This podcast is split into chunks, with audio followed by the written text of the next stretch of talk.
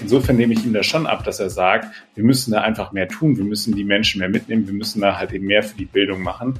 Nur das ist halt eben ein ganz dickes Brett, was da gebohrt werden muss und was unter anderem nicht eben auch alleine nur im Land gemacht werden kann, sondern wo halt eben auch ganz viel vom Bund kommen muss. Jedes fünfte Kind in NRW lebt in Armut. Um das zu ändern, will Ministerpräsident Hendrik Wüst nach einer Wiederwahl Kinder in den Mittelpunkt seiner Politik rücken.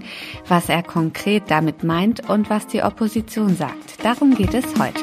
Rheinische Post Aufwacher. News aus NRW und dem Rest der Welt. Mit Paula Rösler. Hallo, schön, dass ihr zuhört am Dienstag, den 19. April. Wir sprechen später im Podcast auch noch über Klamotten, die Strom erzeugen. Hier kommen aber erstmal die Meldungen aus unserer Landeshauptstadt von Antenne Düsseldorf. Schönen guten Morgen nach diesem langen Osterwochenende. Ich bin Philipp Klees und das sind einige unserer Düsseldorf-Themen, die uns heute auch immer wieder im Radio beschäftigen werden. Die Düsseldorfer Friedrichstraße ist eine der größten Einkaufsstraßen in unserer Stadt. Sie ist aber auch schon seit Jahren gefühlt eine der größten Baustellen in Düsseldorf. Und deshalb sind viele Ladenbesitzer aktuell nicht glücklich mit der Situation. Sie merken noch die Nachwirkungen der Corona-Lockdowns. Außerdem stören sich einige an sogenannten Dark Shops, also Geschäfte, die für den Publikumsverkehr nicht zugänglich sind. Aber auch die Baustellensituation belastet die Ladeninhaberinnen und Inhaber. Das hat Thorsten Kuhlmann vom Holy Craft und Mitglied bei der Händlerinitiative Die Friedrichs im Antenne Düsseldorf Interview bestätigt. Schwierige Anliefersituation, schwierige Parksituation für unsere Kunden. Ähm, wir haben natürlich einen ja recht hohen Leerstand auch auf der Straße und ähm, ja natürlich dann eben alle ähm, Dinge, die mit so einer Baustelle dann mit Schmutz, Lärm etc. Ähm, einhergehen. Dennoch gäbe es auch positive Veränderungen, etwa den neuen Regio-Halt am Bilk-S-Bahnhof, der mehr Kundinnen und Kunden bringen soll. Nach diesem Wochenende nimmt die Diskussion um Waffenverbote wieder Fahrt auf und sie wird auch wichtiger, hat uns ein Sprecher der Polizei gesagt. Hintergrund ist die Messerattacke in der U79. Hier war in der Nacht zu Karfreitag ein 18-Jähriger kurz vor der Haltestelle Lohausen lebensgefährlich verletzt worden. Mittlerweile sei der Zustand des Opfers zwar nicht mehr ganz so kritisch wie noch am Osterwochenende, heißt es von der Düsseldorfer Polizei. Der 18-Jährige schwebe aber weiterhin in Lebensgefahr. In der U79 Richtung Innenstadt kam es in der Nacht auf Karfreitag zu einem Streit zwischen zwei Gruppen junger Menschen wobei einer der Männer durch Messerstiche in den Bauch lebensgefährlich verletzt wurde. Ein 16-jähriger Jugendlicher sitzt bereits in Untersuchungshaft. Die Polizei ist aber trotzdem weiter dankbar für Hinweise von Zeuginnen und Zeugen der Tat. Stadt und Polizei halten den Druck auf die sogenannte Autoposer-Szene hier in Düsseldorf weiter hoch. Am langen Osterwochenende wurden 121 Fahrzeuge kontrolliert und 10 Autos direkt aus dem Verkehr gezogen. Besonders am sogenannten Karfreitag sind in Düsseldorf jedes Jahr viele Autoposer unterwegs. Dieses Jahr waren es deutlich weniger als im letzten Jahr, heißt es von der Stadt. Damals mussten noch knapp 160 auffällige Fahrzeuge überprüft werden, rund ein Viertel mehr als in diesem Jahr. Düsseldorf Straßen dürfen nicht zur Selbstinszenierung missbraucht werden, betont ein Polizeisprecher. Intensive Kontrollen und hohe Bußgelder seien deshalb wichtige Werkzeuge, um gegen die Poserszene in Düsseldorf vorzugehen. Nach diesem Wochenende müssen über 30 der kontrollierten Fahrerinnen und Fahrer mit Geldstrafen rechnen. Für vier der Autoposer gab es zusätzlich eine Strafanzeige. Stadt und Polizei hatten erst vor ein paar Tagen ein Zwangsgeld für Wiederholungstäter beschlossen. Sollten sie innerhalb von drei Jahren zum zweiten Mal auffällig werden, wird laut Stadt ein Zwangsgeld von 5000 Euro fällig. Bei Gefährdung Dritter sind es sogar 10.000 Euro. Für die DEG und die Fans hat die Sommerpause begonnen. Die Saison ist am Osterwochenende leider zu Ende gegangen. Im vierten Spiel der Playoff-Viertelfinalserie gegen München gab es eine 2 zu 4 Niederlage im Dom in Rath. Damit holte München den entscheidenden dritten Sieg in der Serie und steht im Halbfinale. Für Trainer Harold Kreis war es gleichzeitig das vorerst letzte Spiel als DEG-Trainer. Er verlässt den Verein nach der Saison. Seine Bilanz nach vier Jahren als DEG-Trainer fällt positiv aus. Klar, es waren vier gute Jahre. Wir haben zweimal direkte Qualifikation für die Playoffs äh, nach dem 13. Platz im Jahr davor. In dem verrückten Covid-Jahr, die Quoten waren nicht auf unserer Seite und auch in dieser Saison haben wir viele, viele Widerstände über die ganze Saison mh, überwunden und, und uns in die Viertelfinale hineingekämpft. Insgesamt, glaube ich, waren das fruchtbare Jahre, ja. Am kommenden Wochenende feiert die DEG eine Saisonabschlussfeier mit ihren Fans. Nähere Details stehen aber noch nicht fest. Die Fortuna sammelt weiter Punkte in der zweiten Bundesliga. Am Osterwochenende ist ein Punkt dazugekommen und zwar nach dem 0 zu 0 Unentschieden in und gegen Hannover. Hier hatte die Fortuna gut 80 Minuten in Überzahl gespielt, aber trotzdem eben nur einen Punkt geholt. Auch weil das Team oft zu langsam und kompliziert spielte, fand auch Stürmer Emanuel Ioja. Ja, wir haben es einfach nicht sauber zu Ende gespielt. Wir hatten natürlich dann entsprechend im Spielverlauf äh, sehr viel Ballbesitz, aber ja, man hatte so das Gefühl, dass so der letzte Pass kam da nicht an oder die letzte Idee hat dann nicht so richtig gezündet und da waren wir heute einfach schlampig und hätten das einfach dann besser ausnutzen müssen. Da der Abstiegskonkurrent Dresden aber auch nicht gewinnen konnte, beträgt der Vorsprung der Fortuna auf den Abstiegsrelegationsplatz 16 weiterhin acht Punkte. Am kommenden Freitag ist Dresden zu Gast in der Arena. Das heißt, mit einem Sieg könnte die Fortuna den Klassenerhalt in der zweiten Liga perfekt machen. Die Antenne Düsseldorf Nachrichten nicht nur im Radio und hier im Aufwacher Podcast, sondern rund um die Uhr auch online auf antennedüsseldorf.de und auch in unserer App. Das waren die Meldungen aus Düsseldorf. Zu unserem ersten Thema. Der Deutsche Gewerkschaftsbund warnt ausdrücklich, in NRW lebt schon jetzt jedes fünfte Kind in Armut und durch die Corona-Pandemie könnte sich die Situation sogar noch verschlechtern. Die wachsende Kinderarmut ist auch ein bestimmendes Thema im Wahlkampf. Wir wollen heute besprechen, warum überhaupt so viele Kinder arm sind und was die jeweiligen Parteien dagegen unternehmen wollen. Zum Thema Kinderarmut hat mein Kollege Maximilian Plück recherchiert, Leiter der Redaktion Landespolitik bei der Rheinischen Rheinischen Post. Hi Max. Hallo Paula, grüß dich. Jedes fünfte Kind in NRW lebt in Armut. Was heißt das konkret? Also das heißt äh, vor allem, dass das Kinder sind, die es schwer haben werden, eben auch aus dieser Armut sich zu befreien. Denn zu dem Punkt kommt äh, beispielsweise die OECD, also die Industrieländerorganisation, die sagt, wir haben äh, sowas, das nennt sich soziale Mobilität, also im Endeffekt die Möglichkeit oder die Chance, dass ich halt eben mich selbstbestimmt quasi aus Armut befreie. Und da sagen sie, das ist halt eben schwierig, auch in Industrienationen eben wie Deutschland.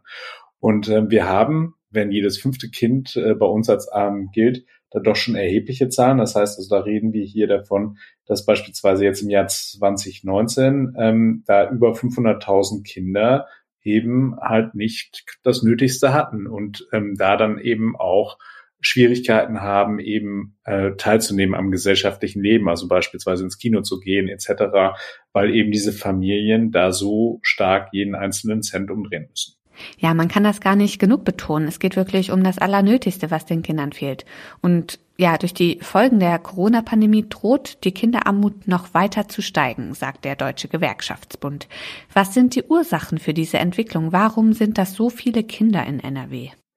Also wir haben natürlich insbesondere eine, eine verfestigte Langzeitarbeitslosigkeit bei uns. Das ist ein, äh, eine Spätfolge des Strukturwandels. Das sieht man insbesondere, wenn man beispielsweise ins Ruhrgebiet schaut. Das ähm, Sozialministerium hat es mir so gesagt. Arme Kinder sind vor allem Kinder armer Eltern. Das heißt, betroffen von Einkommensarmut sind dann besonders Elternpaare, bei denen beide eben erwerbslos sind, ähm, Alleinerziehende, die nicht erwerbstätig sind, Eltern mit geringer Bildung, aber eben auch kinderreiche Haushalte und nicht zuletzt Menschen, die eine Zuwanderungsgeschichte haben, weil bei ihnen häufig eben mehrere Risikofaktoren zusammenkommen. Und ähm, dieses Thema halt eben anzugehen, das ist jetzt halt eben ein Anliegen, was insbesondere der äh, Gewerkschaftsbund dann einfach auch nochmal fordert.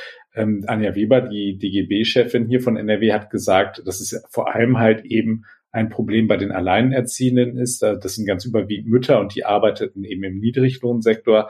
Da müsse man eben ansetzen, um dort halt eben was zu tun. Wie lässt sich dieser Trend aufhalten und im besten Fall natürlich auch umkehren?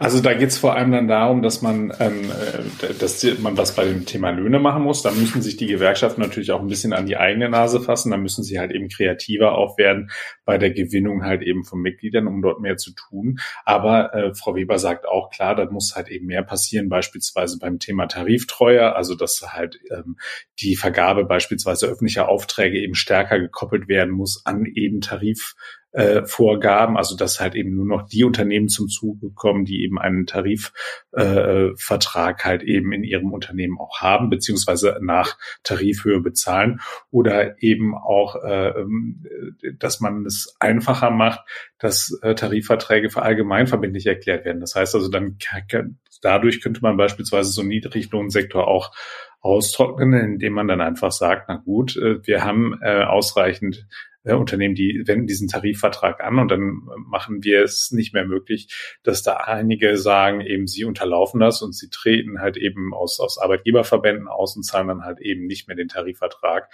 Also da geht es vor allem halt eben um die Frage, wie schafft man es, ähm, dass man eben die Menschen besser bezahlt. Wie positionieren sich denn die Parteien zum Thema Kinderarmut? Im Wahlkampf werden ja oft auch große Versprechungen gemacht.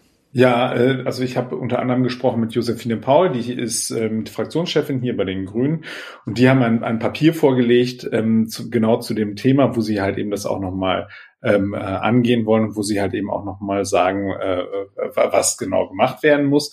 Da sagt sie auch, ähm, das ist natürlich klar, muss sie ja eben als Oppositionspolitikerin sagen, dass die letzten fünf Jahre da in Sachen Armutsbekämpfung verlorene Jahre waren.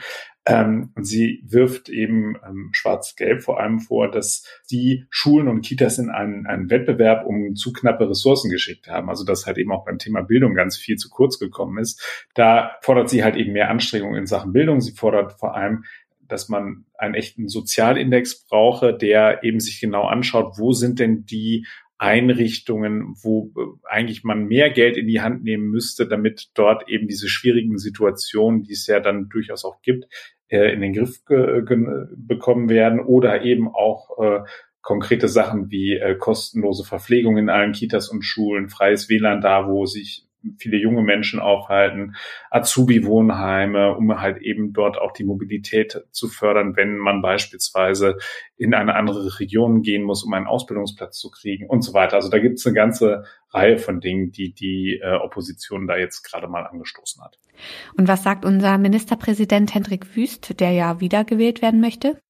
Also Hendrik Wüst hat dieses Thema Kinder ähm, ganz klar für sich entdeckt und er spielt das schon äh, in den vergangenen Tagen ähm, sehr, sehr intensiv. Also er hat ähm, auch äh, uns nochmal gesagt, dass, ähm, dass die gut drei Millionen Kinder im Land dass er die in den Mittelpunkt seiner Politik rücken möchte. Ähm, da sagt er dann, klar, da muss sich was ändern und hat ähm, unter anderem beispielsweise äh, vorgeschlagen, ähm, dass, dass er die Elternbeiträge für alle Kinder über drei abschaffen möchte. Das ist Bestandteil des CDU-Wahlprogramms. Ähm, er hat nochmal unterstrichen, dass diese Garantie, die man gegeben hat für Betreuungsplätze, ähm, dass die auch gehalten wird, ähm, damit eben man auch eine höhere Möglichkeit schafft, eben für Erwerbstätigkeit. Also das, äh, wir hatten es ja vorher angesprochen, Alleinerziehende äh, sind besonders von Armut betroffen. Also da muss halt eben die Möglichkeit gegeben sein, dass die Kinder dann auch nachmittags während der Arbeitszeiten dann eben auch äh, sicher untergebracht sind und gefördert werden und so weiter. Und ähm, auch da will er noch mal will er noch mal rangeben. Also da ist eine ganze Menge, was dort noch äh, angegangen werden muss. Wenn Hendrik Wüst jetzt sagt, er möchte Kinder und Jugendliche in den Mittelpunkt seiner Politik rücken, wie glaubwürdig ist das deiner Meinung nach? Ich glaube schon, dass er das ernst meint und ich glaube auch schon, dass er äh, weiß, dass er damit im Wahlkampf bei der klassischen CDU-Klientel auch punkten kann. Denn ähm, das sind ja äh, einerseits auch Großeltern, die äh, dort, ähm, die dort häufig ihr Kreuzchen bei der CDU machen, aber eben auch junge Familien, auf die er da schielt, ähm, die er da äh, von sich einnehmen möchte. Ich glaube schon, dass er das wirklich erkannt hat, weil das, was dahinter dem Ganzen ja auch steht, wir brauchen halt eben wahnsinnig viele Fachkräfte, mit denen wir die Herausforderungen, die da vor uns liegen, angehen können. Also wir äh, reden zwar derzeit sehr viel über die Ukraine-Krise, über den äh, Ukraine-Krieg, der auch die Situation übrigens der Kinder auch nochmal zusätzlich verschärfen wird, wenn, wenn hier die Teuerung weiter durch die Decke geht, wenn Energiekosten nach oben schnellen und so weiter. Aber wir brauchen ja unabhängig davon auch noch die Menschen, ähm, in, gut ausgebildet und motiviert, um eben Dinge anzugehen wie Klima, äh, Klimawandel, wie ähm, Mobilitätswende, wie Digitalisierung und so weiter. Und äh, insofern nehme ich ihm das schon ab, dass er sagt, wir müssen da einfach mehr tun, wir müssen die Menschen mehr mitnehmen, wir müssen da halt eben mehr für die Bildung machen. Nur das ist halt eben ein ganz dickes Brett, was da gebohrt werden muss und was unter anderem nicht eben auch alleine nur im Land gemacht werden kann, sondern wo halt eben auch ganz viel vom Bund äh, kommen muss. Ähm, da gibt's ja auch ganz klare Vorgaben beispielsweise zum Thema, was darf der Bund überhaupt finanzieren beim Thema Bildung. Ähm, das ist ein ganz schwieriges Feld und da wird noch sehr viel äh, diskutiert werden muss, müssen, um da ähm, dann auch endlich mal voranzukommen. Schon jetzt lebt jedes fünfte Kind in NRW in Armut und diese Zahl könnte sich noch erhöhen. Was die Politik dagegen unternehmen will, hat uns Maximilian Plück berichtet. Danke Max für das Gespräch. Danke dir. Wir kommen zu unserem zweiten Thema. Wenn ich mir neue Klamotten kaufe, dann müssen die mir natürlich vor allem gefallen. Sie müssen halt zu mir passen und zu den anderen Sachen in meinem Kleiderschrank am besten auch.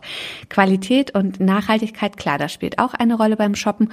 Und in Zukunft gibt es beim Klamottenkauf vielleicht sogar noch weitere Kriterien. Denn dass alles smart und vernetzt sein soll, das kommt jetzt auch in der Textilbranche an.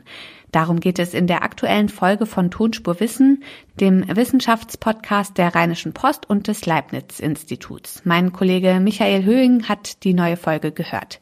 Michael, was können denn die Klamotten der Zukunft? Ja, das wohl spannendste Feld in der Forschung ist gerade die Stromgewinnung. Forscher haben nämlich einen Stoff entwickelt, der in der Lage ist, Strom zu erzeugen. Das funktioniert mit Körperwärme. Nehmen wir mal die aktuellen Temperaturen draußen. Die liegen ja immer so zwischen 16 und 20 Grad. Und wenn du eine Jacke anziehst, dann strahlst du ja auch Wärme ab, also dein Körper. Und diese Wärme ist in der Regel höher als die Umgebungstemperatur. Und mit diesem Temperaturunterschied kann man Energie, also Strom gewinnen. Ach krass, dann sind wir also wandelnde Steckdosen. Ja, so ähnlich. Also du stehst selbst natürlich nicht unter Spannung und es ist für dich auch völlig ungefährlich. Die Technik, die dahinter steckt, ist quasi ein dünnes Vlies, was in die Kleidung eingearbeitet werden kann und dann kannst du die Energie durch Erweiterungen dann nutzen. Vermutlich für normale Menschen wie du und ich, um das Handy in einer Jackentasche aufzuladen. Das ist jetzt mal ein recht simples Beispiel, was aber zeigt, was tatsächlich bald möglich sein soll. Das wäre mega praktisch, dann braucht man auch keine Powerbank mehr. Genau, dafür wäre es super und es ist ja grüner Strom, nicht aus Braunkohle, sondern erzeugt mit Hilfe deines Körpers, ohne dass du selbst irgendetwas tun musst. Und gibt's noch andere Ideen? Ja, und tatsächlich sind die recht sinnvoll. Nehmen wir mal an, du brauchst ein medizinisches Hilfsmittel oder ein Gerät, wenn du das Haus verlässt. Im Moment braucht man dann dafür einen starken Akku und dann auch irgendwann mal eine Steckdose, wenn der Akku leer ist. In Zukunft könnte man solche Geräte dann einfach durch Kleidung mit Strom versorgen. Das geht natürlich auch mit einer Decke oder irgendwas anderes, was aus Textil besteht. Und die zweite Möglichkeit, die finde ich auch recht spannend, Feuerwehrleute könnten ein solches Vlies in ihre Jacken einarbeiten und sich so während eines Einsatzes kühlen lassen. Das ist also wirklich eine nachhaltige Lösung, die in vielen Bereichen echt sinnvoll sein können. Wenn ihr mehr über kühlende und stromerzeugende Jacken erfahren möchtet, hört gerne in die neue Ausgabe von Tonspurwissen rein. Ihr findet den Link in den Show Notes. Danke Michael für den Einblick. Und auf diese Meldungen möchten wir euch heute noch hinweisen. In Essen ist am Ostersonntag ein Golf von der obersten Etage eines Parkhauses rund 15 Meter in die Tiefe gestürzt. Bei dem Unfall starben ein 16-Jähriger und ein 19-Jähriger. Eine Polizeisprecherin erklärte am Montag, Experten der Spurensicherung würden das sichergestellte Fahrzeugwrack nun untersuchen. Geklärt werden soll, welcher der beiden jungen Männer am Steuer gesessen hatte. Zudem steht laut Polizei der Verdacht im Raum, dass der Wagen auf dem Parkdeck für riskante Fahrmanöver genutzt wurde. Zum Schluss noch ein kurzer Blick aufs Wetter. Es bleibt auch heute sonnig und warm bei bis zu 20 Grad. Also gute Aussichten. Das war der Aufwacher vom 19. April mit mir, Paula Rösler. Ich bedanke mich fürs Zuhören und wünsche euch einen schönen Dienstag. Tschüss. Mehr Nachrichten aus NRW gibt's jederzeit auf RP Online. rp-online.de